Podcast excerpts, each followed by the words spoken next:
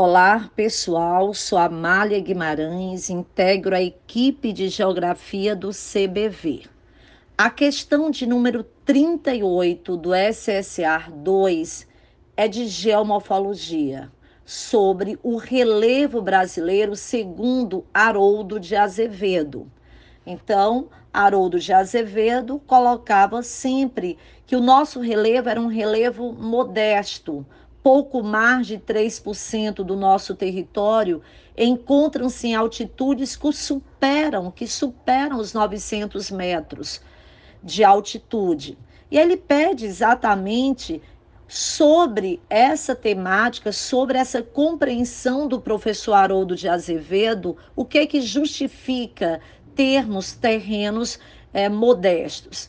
Então, aqui a alternativa A coloca a ocorrência de movimentos orogenéticos que se verificaram ao longo do Cenozoico. Falso. Não há dobramentos modernos no Brasil. Eliminamos aí. Alternativa B, colisão das placas sul-americana e de Nazca. Falso.